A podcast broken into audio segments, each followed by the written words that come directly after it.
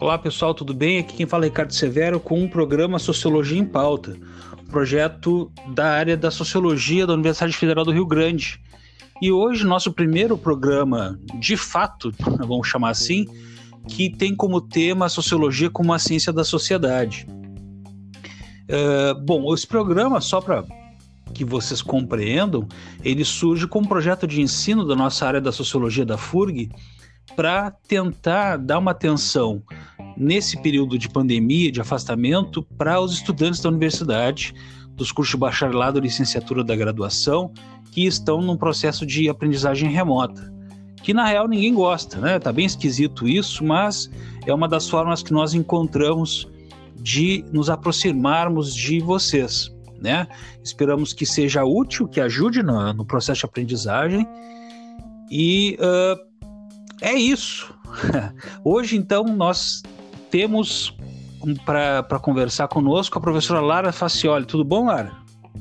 Oi, Ricardo, tudo bem? Olá, pessoal. É um prazer estar aqui com vocês nesse projeto de ensino da área. Espero que a sociologia os alcance de alguma maneira e os toque de alguma forma nesse momento. É, para o bem ou para o mal. A professora Lara, ela é, né? A professora Lara, ela é doutora em Ciências Sociais pela, UFS, pela UFSCar, né, Lara? E ela tem uma área de concentração da pesquisa dela sobre gênero e feminismo, pelo que eu estou lendo aqui do teu currículo, Lara, e também ela é coordenadora do grupo de pesquisa Sociologia Digital. E atualmente, além de ser professora da FURG, ela também é professora colaboradora do programa de Sociologia da UFPEL. Falei certo, Lara? É isso? Tem mais alguma coisa para incluir? Não, é isso mesmo.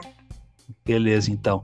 Bom, então vamos começar nosso papo hoje, pessoal, que é sobre o contexto histórico do surgimento da sociologia.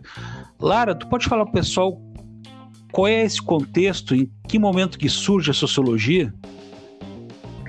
Bom, a sociologia ela surge como um uma área, uma disciplina específica, né, no contexto do século XIX, mas antes dela se tornar uma disciplina, ela já era um pensamento da época, né? E se a gente for lembrar historicamente, o contexto do século XIX ele é um contexto em que a Europa, né, a, a disciplina, é a sociologia é uma disciplina europeia, né, e nesse contexto a Europa estava passando por um processo de transformação social, histórica, econômica muito intenso, né, a gente estava vivendo naquele momento o período da Revolução Industrial, da, da migração e da ida dos camponeses para o espaço urbano para trabalhar no contexto das indústrias uh, europeias nascentes, né? Uhum. Então a gente vivencia naquele momento uma série de mudanças que apontam não só para a mudança estrutural, né, do desenvolvimento dessa revolução industrial, desse contexto da, da indústria, mas para um processo intenso de urbanização e de construção das cidades, né, e dos grandes aglomerados urbanos. A gente está vivendo também um momento de mudanças que se referem à esfera do trabalho, né? Então, se a gente tinha num momento histórico anterior um trabalho que era basicamente desenvolvido no espaço do campo, né, em meio a, aos feudos, às plantações rurais, né, em, em, em, meio aos processos de desenvolvimento de trabalho dos artesãos, a gente tem no contexto do século XIX uma nova modalidade de trabalho, que é a modalidade de trabalho na indústria, né? Então a gente tem uma série de novas relações de trabalho.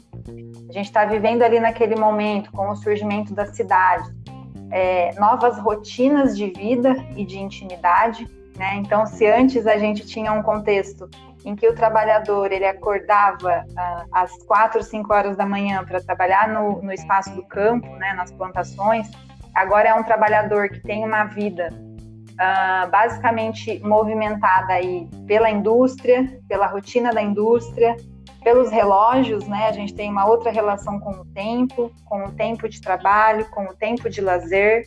Então, a sociologia, ela é uma disciplina e um campo do conhecimento surge para tentar compreender a novidade desse momento histórico. Né? Ela olha bastante para esse contexto das transformações que estão acontecendo ali no século XIX. Então, ela se pergunta, basicamente, como que nós uh, podemos olhar para essas mudanças? Como que a gente pode compreender esse momento? Como que a gente pode traçar um percurso histórico para entender que fenômenos históricos, passados inclusive, nos trazem até uh, esse movimento de revolução industrial, de processos é, de urbanização, né? Então, ela é uma uhum. disciplina que tem esse, é, a ideia de compreender esse, esse novo momento e essa, essas novas relações que surgem no contexto do século XIX europeu. Sim. Então, na verdade, a sociologia não, não, não, não dá para dizer necessariamente que ela surge, mas ela vai se desenvolver com o desenvolvimento também do capitalismo, né? Porque eh, enquanto disciplina, e aí o que a gente chama aquilo de espírito da época, né? Quais seriam, não sei se eu estou certo ou estou errado, Lars concorda comigo, e também quais seriam esses antecedentes científicos para o desenvolvimento da sociologia nesse período? Sim, a sociologia ela é uma, uma disciplina que se debruça sobre o surgimento do capitalismo e do que a gente chama de modernidade. Né? Então, ela é uma ciência da modernidade e do desenvolvimento desse novo sistema econômico que a gente vai começar a vivenciar nesse momento histórico. É uhum. importante dizer, Ricardo, que a gente tem uma série de antecedentes científicos e que a gente chama epistemológicos, né, porque dizem respeito ao campo do conhecimento. Então, a sociologia, ela é, a gente pode dizer que ela é uma filha do que a gente chama de revolução científica, por exemplo, né? Ela é uma uma ciência que tem antecedentes nessa, nessa chamada revolução científica. Ah, mas o que é essa revolução científica, né? A gente passou, né, no momento histórico anterior ao século XIX, ali no século XVII, século XVIII, a gente passou por um momento chamado Iluminismo, que é pautado por uma ideia de uma substituição das formas mágicas de compreensão da realidade. Né? Então, se num período anterior a gente tinha uma compreensão da realidade por meio de discursos religiosos, né, de teorias pautadas na religião, na figura de Deus, a gente começa a desenvolver o que a gente chama de um pensamento científico e racional na tentativa de compreender essa realidade. Né? Então, a gente tem um novo paradigma científico. Né? A ideia de paradigma, o que, que quer dizer? O que, que é um paradigma? Né? Uma palavra que parece tão complicada, mas que é de uma compreensão simples.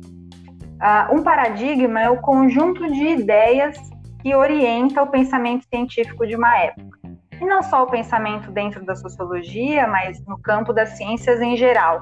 Então, é um, um, um paradigma, ele orienta o pensamento da biologia, da psicologia, no caso da sociologia, da filosofia, né? A gente tem naquele momento uma grande mudança na maneira como a gente vai construir o conhecimento científico e como a gente vai observar a realidade, seja ela a realidade social, a realidade dos organismos vivos, né, no caso da, da, da biologia, enfim. A gente tem um, uma nova orientação do pensamento científico. E como que é esse paradigma? Como a gente pode chamar esse paradigma que surge aí nesse momento histórico com a revolução científica? A gente chama esse paradigma de paradigma positivista. Por quê? Porque tratava-se, principalmente no contexto do século XIX, século XVIII, século XIX, de uma intensificação dos processos racionais de compreensão da realidade. Né? Então, a gente substitui as formas mágicas de compreensão da realidade religiosas e passa a compreender essa realidade do ponto de vista da razão científica e do conhecimento científico. Então, havia uma percepção de que, primeiro, nós estaríamos, uh, nós teríamos a necessidade de compreender a realidade social com um método científico, com uma observação científica, com a análise de um material colhido em meio a esse movimento de produção de conhecimento. A segunda característica desse, desse novo paradigma é que a gente começou a criar naquele momento do século XIX, com o desenvolvimento da, da própria revolução industrial, com o desenvolvimento das tecnologias industriais, de um novo conjunto de tecnologias de produção, né, no espaço do trabalho, mesmo no espaço da ciência, uma percepção de que a sociedade europeia estaria caminhando rumo a um progresso científico e a um progresso social e econômico. Por isso que, além do paradigma positivista, Ricardo, que orienta o pensamento daquele contexto, a gente tem uma, um paradigma que também é evolucionista, porque partia do pressuposto de que todas as populações do globo elas estariam caminhando rumo a esse progresso. Então, a gente tem nesse momento uh, o surgimento da sociologia enquanto uma disciplina acadêmica e aí com um método de observação da realidade, é, com, com a elaboração de conhecimento mais sistematizado. A gente sabe que quando a gente está falando de construção de conhecimento científico, a gente está falando de um campo de disputa. Então, a sociologia, naquele momento, ela surge com a ideia de construir o seu campo de pesquisa. Então, ela se opõe à biologia, ela se opõe ao método da, da própria psicologia, da filosofia, no sentido de construir uh, o seu aparato de observação dessa nova realidade social. Beleza. Então tá, Lara, a gente vai fazer um intervalo bem rapidinho e daqui a pouco a gente volta.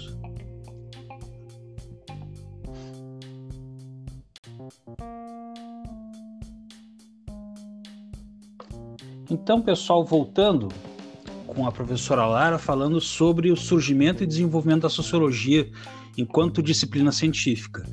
Lara, retomando, já que nesse primeira parte, no primeiro bloco, falasse sobre o contexto surgimento e sobre os antecedentes científicos né, da sociologia.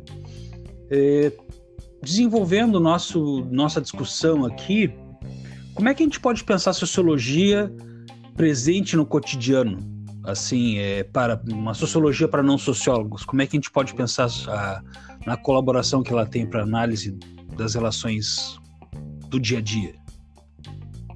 Olha só, Ricardo, essa pergunta é muito interessante porque esse material ele é destinado uh, tanto para os cursos da Universidade Federal do Rio Grande, que são cursos da licenciatura, né, que é de formação de professores, quanto para os cursos que uh, são os cursos bacharelados e que não necessariamente têm uma relação direta com a sociologia.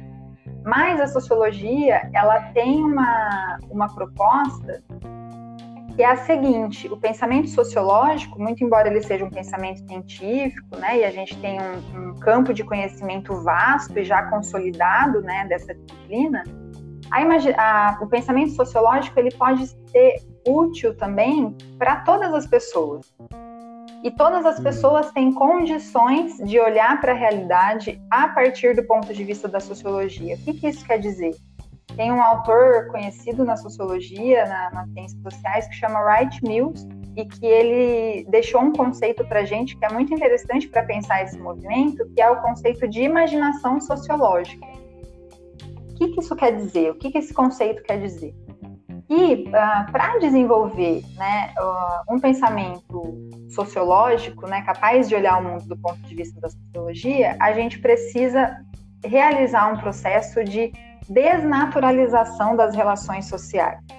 Isso parece muito complexo, mas na verdade é simples, né? Embora nos cause um pouco de mal-estar, porque a gente está lidando com um objeto que é a nossa própria realidade social, histórica, né, cultural.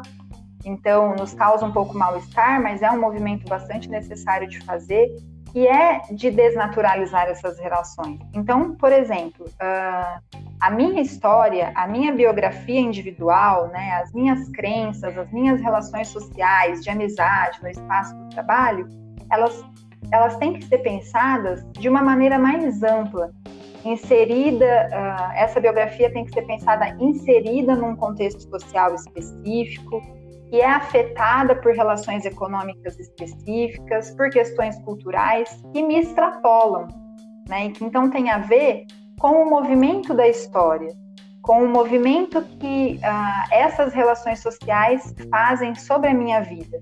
Né, o Giddens, o Anthony Giddens, que é um autor clássico também assim do, do pensamento sociológico, ele tem um exemplo muito interessante num livro dele que chama Sociologia, que ele diz assim: a gente pode pensar ah, é, o ato de tomar uma xícara de, de café como um, ah, como um objeto da sociologia. Por quê? Porque se a gente for pensar o café, por exemplo, a própria produção de café está envolvida em relações econômicas, em relações de trabalho específica, específicas. A gente pode perceber como que as pessoas tomam café de maneiras diferentes em diferentes sociedades. Então a gente passa a estranhar essas relações que são mais cotidianas e aquelas que a gente vê como mais naturais. Quem que vai problematizar o, o, ato da gente tomar uma xícara de café dessa maneira, né? E a sociologia nos auxilia a fazer isso, a problematizar essas relações, entender por que, que essas relações acontecem dessa maneira e não de outra. Nós somos os, os, os chatos da sala, né?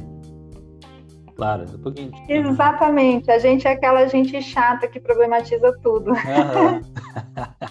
uh, da no bloco anterior tu comentou inclusive sobre a questão do tempo que ele muda né uh, a sua compreensão o próprio tempo ele é uma construção social e tem eu, enquanto tu falava eu me lembrei do livro que ele é muito legal do Elias Norbert Elias que é sobre o tempo né e uhum. que nesse processo de iniciação da da revolução industrial o relógio ele era uma coisa em disputa entre as classes sociais, que o sindicalista, um dos objetivos dele é tentar levar escondido o relógio para a fábrica, porque os patrões eles roubavam horas do, da saída, botavam mais tempo o pessoal trabalhar, tiravam horas do, do, do, do, do intervalo para alimentação, né? Então acho que esse tipo de coisa que a gente tem que considerar, né? Todos as, as, os fenômenos eles são possíveis, passíveis de fazer uma análise, né? Exatamente. E no caso do relógio, é muito interessante a gente pensar que naquele contexto o relógio ele tinha tanto valor quanto hoje tem o valor uma aquisição que a gente faz de um automóvel, de uma casa, porque ele era um organizador social, né? Exato. Então, mesmo uma tecnologia como o relógio ou como uma tecnologia atual que a gente utiliza, o computador, o celular, todas essas coisas elas podem ser pensadas na sua função de regulação social e também do ponto de vista da sociologia, né? a gente é chato, mas é de fundamento, né, Lara? A gente ajuda. Exato. e pensando a sociologia, uh, analisando as formas em que a gente vive em sociedade, ela tem uma única forma de fazer essa análise, claro, não, na verdade, uh, uma, das, uma das questões né, que a sociologia vai ficar se debruçando ao longo do seu desenvolvimento e até hoje, acho que a gente não tem uma resposta para essa relação, né, uma, algo que resolva esse dilema, é exatamente a relação indivíduo-sociedade. Uhum. Né? A gente está o tempo todo se debatendo com isso. Como que a sociedade se impõe sobre nós, como que nós podemos, na esfera individual ou coletiva, uh, promover é, pontos de mudança social. Então, essa relação entre indivíduo e sociedade, ela é um dilema da sociologia. E aí, Ricardo, as várias teorias, os vários autores das ciências sociais e da sociologia vão se debruçar sobre essa relação de maneiras distintas. Eu posso dar alguns exemplos aqui. Uh, o Durkheim, por exemplo, que é um, um, autor que no próximo podcast a gente vai tratar um pouco dele, mas é, ele é um autor que a gente chama funcionalista, né, das teorias da ordem ali, de um, de um, grupo de teóricos que abarca ele, o próprio Comte, né, e, e mais na sociologia contemporânea alguns outros autores. Qual que é a perspectiva do Durkheim? De que a sociedade, ela impõe sobre nós, o fato social para o Durkheim é uma, ele é coercitivo, né? Ele faz com que os sujeitos eles ajam de determinadas maneiras. Então eu não posso muito romper com essa dinâmica social porque eu vou sofrer punições, eu vou ser colocada em determinados espaços, né? Então, para essas teorias, a sociedade ela nos coage a agir de determinadas formas. Uhum. Ela nos pressiona a ter determinados comportamentos, né? Ah, Para a teoria weberiana, por exemplo, e também a gente vai falar desse autor é, nos, nosso, nos nossos encontros, a motivação da relação social, da elaboração da sociedade, ela parte da ação individual. Então, para o Weber, por exemplo, é, existe uma motivação que ele chama né, de ação social, que faz com que uh, os sujeitos ajam e construam isso que a gente chama de sociedade. Isso, assim, para a gente ter uma ideia bem básica é, dos autores clássicos da sociologia, mas, por exemplo, a gente tem um outro autor da sociologia contemporânea, que é o Pierre Bourdieu, que é um francês, e ele vai uh, ajudar a gente a pensar, através de um conceito que ele elabora chamado hábitos, como que uh, a gente incorpora o social e as relações sociais né, na nossa subjetividade e como que a gente se constrói a partir disso.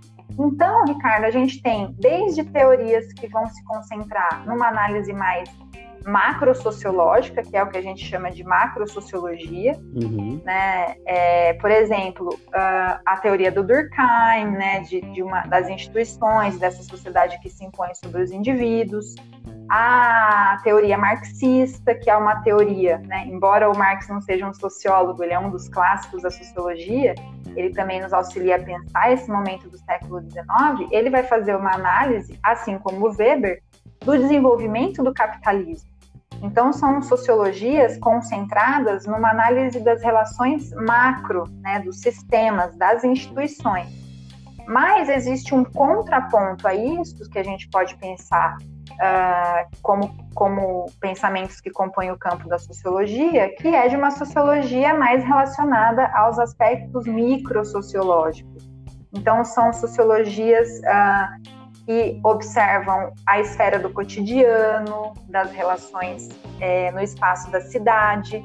Eu posso mencionar aqui como exemplo para vocês o interacionismo simbólico que se desenvolve no contexto norte-americano ali no começo do século XX. Uhum. O que, que faz uh, os, os teóricos e as teóricas do interacionismo simbólico?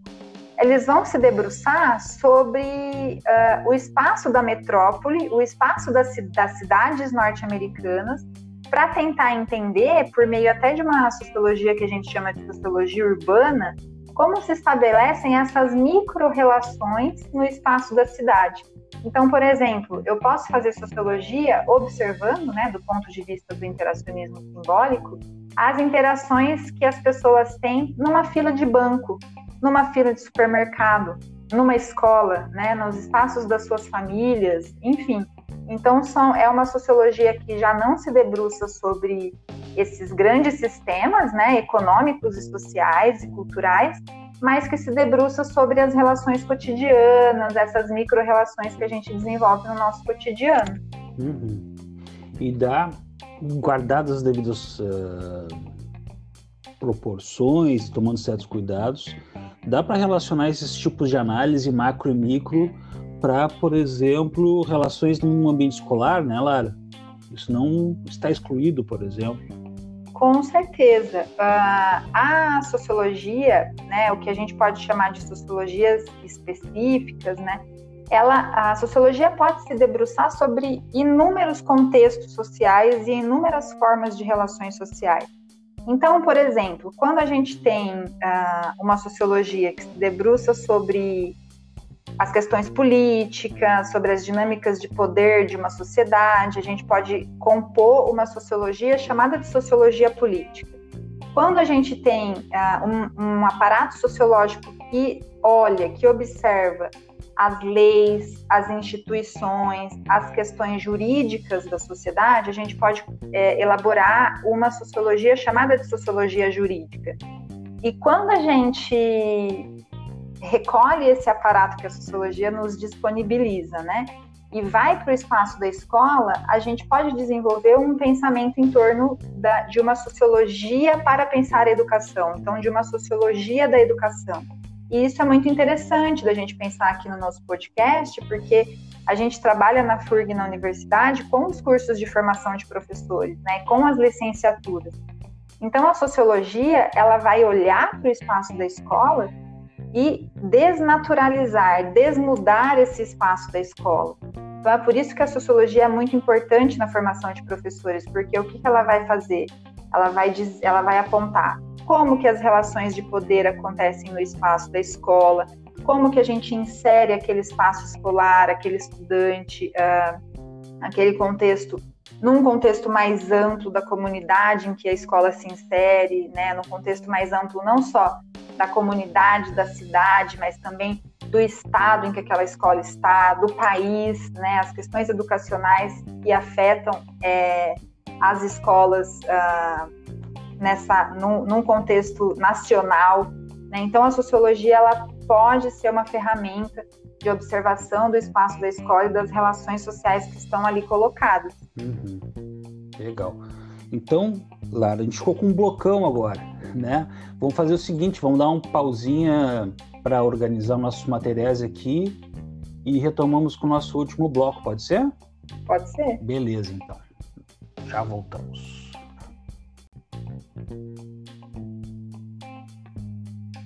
Então, retornamos com o programa Sociologia em Pauta. Hoje, a professora Lara está comentando, está conversando conosco sobre o surgimento da sociologia e seus desdobramentos. Né? No bloco anterior, a gente falou sobre sociologia para não sociólogos e as possibilidades diversas de análise. Daí, Lara, eu queria conversar contigo nesse nosso último bloco sobre esse contexto contemporâneo que a gente se encontra. Tu iniciou a nossa conversa falando da sociologia se desenvolvendo com o desenvolvimento do capitalismo, né? Só que o capitalismo e a sociedade como um todo, ela teve uma certa, um certo processo de desenvolvimento, né? Transformações uh, das relações de trabalho, relações uh, de poder, entre outras coisas. E eu penso, provavelmente, que a sociologia mudou junto com isso, né? É, qual é a tua opinião sobre o que, que é sociologia hoje em dia e quais são as realidades que ela tenta interpretar? Olha só, Ricardo, uh, a gente, eu disse para vocês, né, no começo desse podcast, que a sociologia ela surge no contexto do século XIX, ali atravessada pelo paradigma positivista, evolucionista, né, de que caminharíamos rumo ao progresso, de que o desenvolvimento da razão uh, é algo que motiva esse progresso urbano, industrial, né? Então, os autores clássicos da sociologia, né, o Durkheim, o Marx, também o Weber, eles estão produzindo sobre essa ótica, né, que é a ótica desse pensamento positivista. Alguns autores um pouco mais, outros autores um pouco menos, mas havia aí esse paradigma orientando o pensamento daquele contexto. Olha, nós estamos aqui uh, vivendo um processo de transformação industrial, de desenvolvimento de técnicas e de racionalidade, e nós vamos caminhar sentido ao, ao progresso, né? Aí, uh, quando a gente começa a vivenciar as transformações históricas do século XX, a gente começa a perceber que uh, essa proposta de caminhar rumo ao progresso, ela apresenta algumas limitações. Né? Então, a gente vivencia no século XX as duas grandes guerras mundiais, a gente vivenciou processos de colonização né, e de escravização de determinados grupos históricos, sujeitos, né, relações de absoluta exploração. Né, inclusive, se a gente pensar no contexto brasileiro, a gente vivenciou aí no surgimento do, da nossa sociedade processos de colonização e de, escravi de escravização da população africana, né, que sujeitos que vieram para cá para trabalhar de uma maneira exploratória e bastante violenta. É, no século XX isso estava bastante claro, né? A gente tem no século XX também fenômenos uh, muito complexos como o nazismo, né? O desenvolvimento da, dos pensamentos totalitários, como o fascismo. Então, toda aquela promessa de progresso e de desenvolvimento uh, acaba caindo por terra a, ao longo do desenvolvimento do século XX. Né? Porque a razão, a gente foi percebendo, o projeto científico racional, ele também é, corresponde a determinados interesses, né, a determinados projetos de poder. Se a gente pensar no nazismo, por exemplo, é um grande exemplo histórico de uma ciência direcionada à, à construção do regime nazista. Hum né, a, a, ao reforço da ideia de que determinados povos eles podem ser no limite mortos ou eles podem ser exterminados porque eles não estão de acordo com esse processo de, de caminhada rumo ao progresso. A, a noção do século XIX de raça, por exemplo, Ricardo, aponta para a ideia de que alguns povos do globo eles são menos desenvolvidos Eles podem então estar submetidos a um trabalho escravo, enquanto os europeus estariam é, mais aptos ao trabalho intelectual, ao trabalho administrativo. Então vejam, é um contexto de uma ciência uh, que, de alguma forma, compactuou com relações de desigualdade e de exploração. Então, no século XX, todas essas questões começaram a ficar bastante explícitas, digamos assim. Né? A gente já não podia falar, por exemplo, do capitalismo sem falar de relações étnico-raciais, sem falar de processos de exploração né, de determinados povos, de grupos africanos, de processos de escravização e de exploração desses grupos, né, em determinados contextos, como no caso brasileiro, né, do processo de escravidão no Brasil. Então, uh, começou-se a colocar em xeque uh, essas novas questões, né? Como que a gente pensa uma ciência que não compactua com relações de desigualdade? Como a gente pode pensar uma ciência social que esteja crítica, né, que pense relações étnico-raciais, que pense questões de gênero, por exemplo, a desigualdade entre homens e mulheres. Uhum. Como a gente pode pensar uma ciência que está atenta a essas diversas formas de poder e de exploração? Então, no século XX, a gente começa a perceber que nós não estamos mais caminhando rumo a um progresso. Esse progresso pode ter um preço. Esse, esse progresso pode ter um preço da exploração de determinados grupos. Esse progresso pode ter um preço de relações de poder e de hierarquia.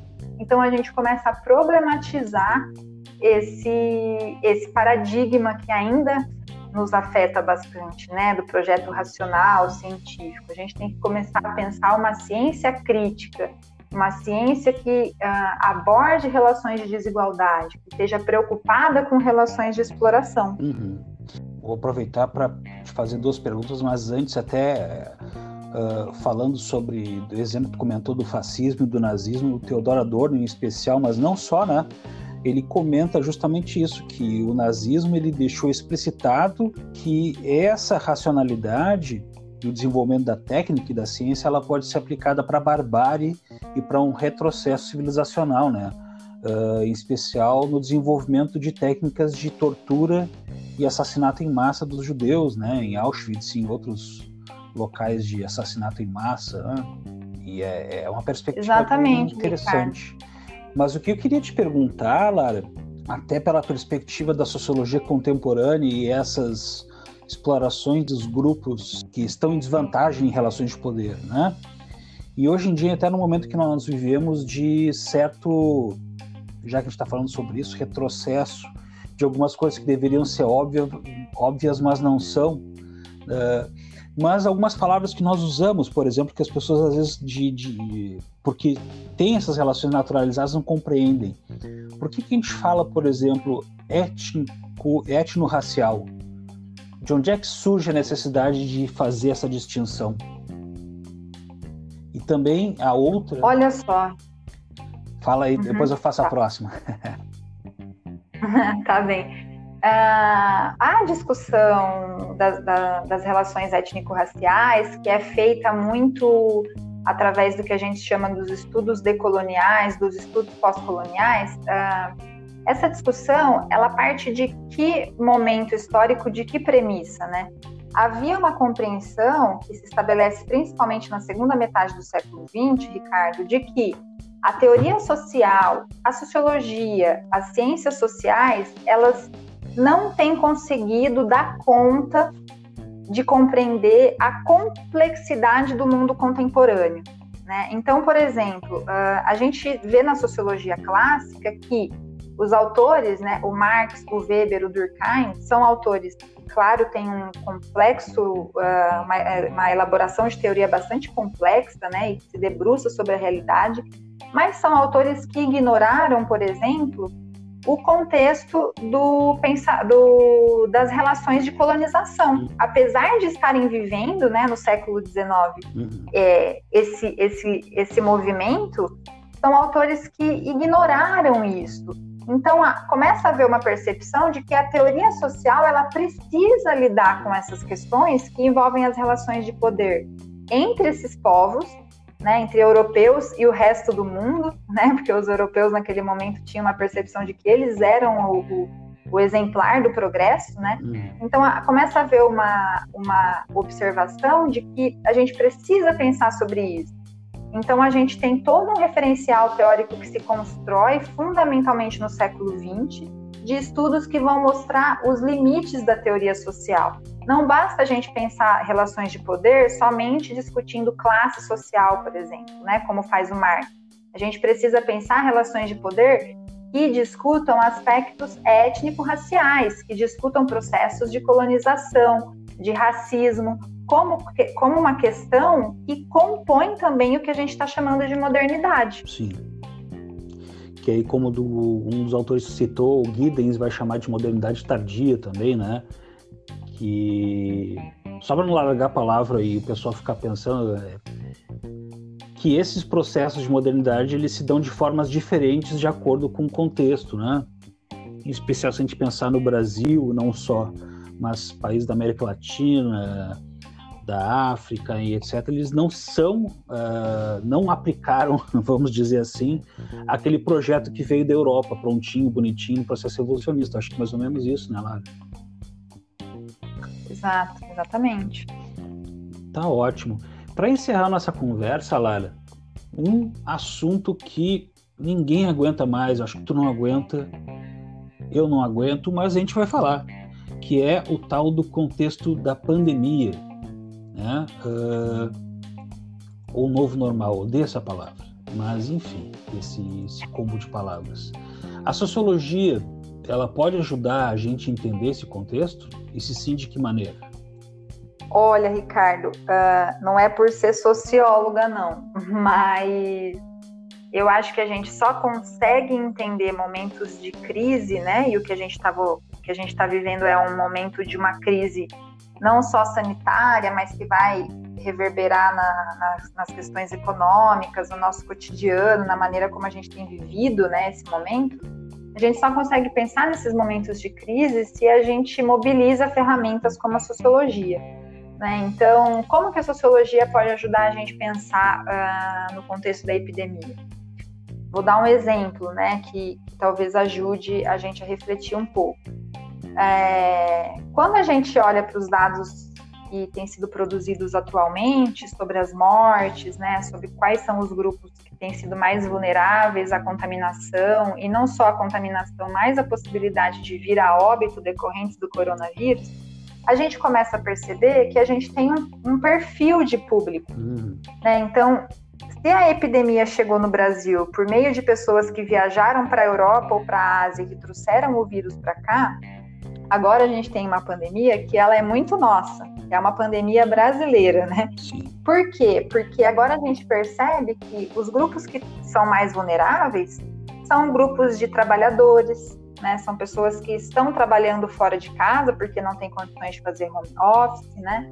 São pessoas que moram em situações, ah, às vezes, não tão é, estruturadas, né, que têm dificuldade de saneamento, são pessoas que têm é, moradias que comportam um grande número de, de habitantes ali naquele mesmo espaço, que então não conseguem fazer medidas de isolamento, são pessoas que estão situadas em contextos é, urbanos mais periféricos, né, mais às bordas ali das relações da cidade, são pessoas negras, são pessoas de uma classe uh, mais subalternizada, digamos assim.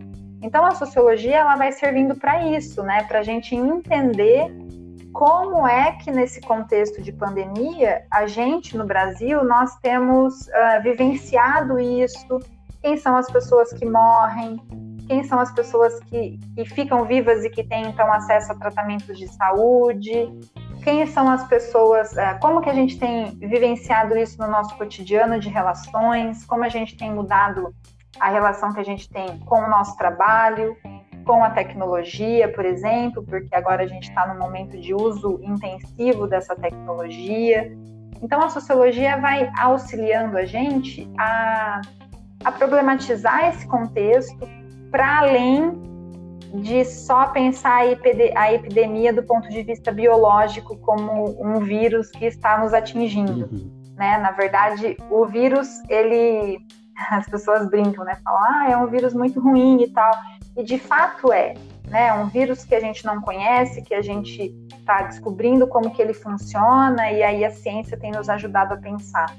Mas, uh, quando a gente vai olhar para os dados históricos, a gente percebe que o vírus ele é pior para pessoas que estão em, em, situação de vulnerabilidade, por exemplo, né? Que são essas pessoas que eu mencionei agora. Né? É um vírus que ating, tem atingido menos uh, pessoas de uma, de uma esfera de classe média alta, que estão conseguindo fazer uh, processos de isolamento. Então, a sociologia vai auxiliando a gente a, a entender pelo menos um pouco mais esse momento de pandemia que é de tanta fragilidade para todos nós, né? Uhum. Maravilha, Clara. Excelente. Então, eu acho que a gente conseguiu abordar vários assuntos nesse programa. Inclusive, acabei colocando de contrabando alguns tópicos que não havíamos combinado de antemão, mas acho que faz parte. Uh, queria agradecer imensamente pela tua colaboração no programa de hoje, pela conversa do nosso primeiro programa oficial da Sociologia em Pauta. E fica à vontade para as tuas palavras finais, Lara. Eu queria agradecer também a oportunidade de estar construindo esse projeto de ensino junto à área de sociologia. Né? A gente está vivendo um momento de de muitas novidades, tanto para a gente na esfera do ensino ali na universidade, como também né, na maneira como a gente está lidando com esse contexto da epidemia. Então, eu espero muito que esse, esse podcast auxilie a gente a tornar esse conhecimento sociológico mais palatável, né, mais fácil de ser digerido e, ao mesmo tempo, que a gente construa essa ferramenta aqui como uma ferramenta de divulgação científica é, e do, das reflexões que a gente tem feito na área de sociologia da universidade. Então, eu desejo a todo mundo bons estudos e muita força aí é, para a gente conseguir enfrentar esse, esse momento que vamos continuar vivendo, acho que por um tempo. Obrigada. Perfeito, Lara. Muito obrigado. Abraço a todos e todas que estão ouvindo o programa e até a próxima.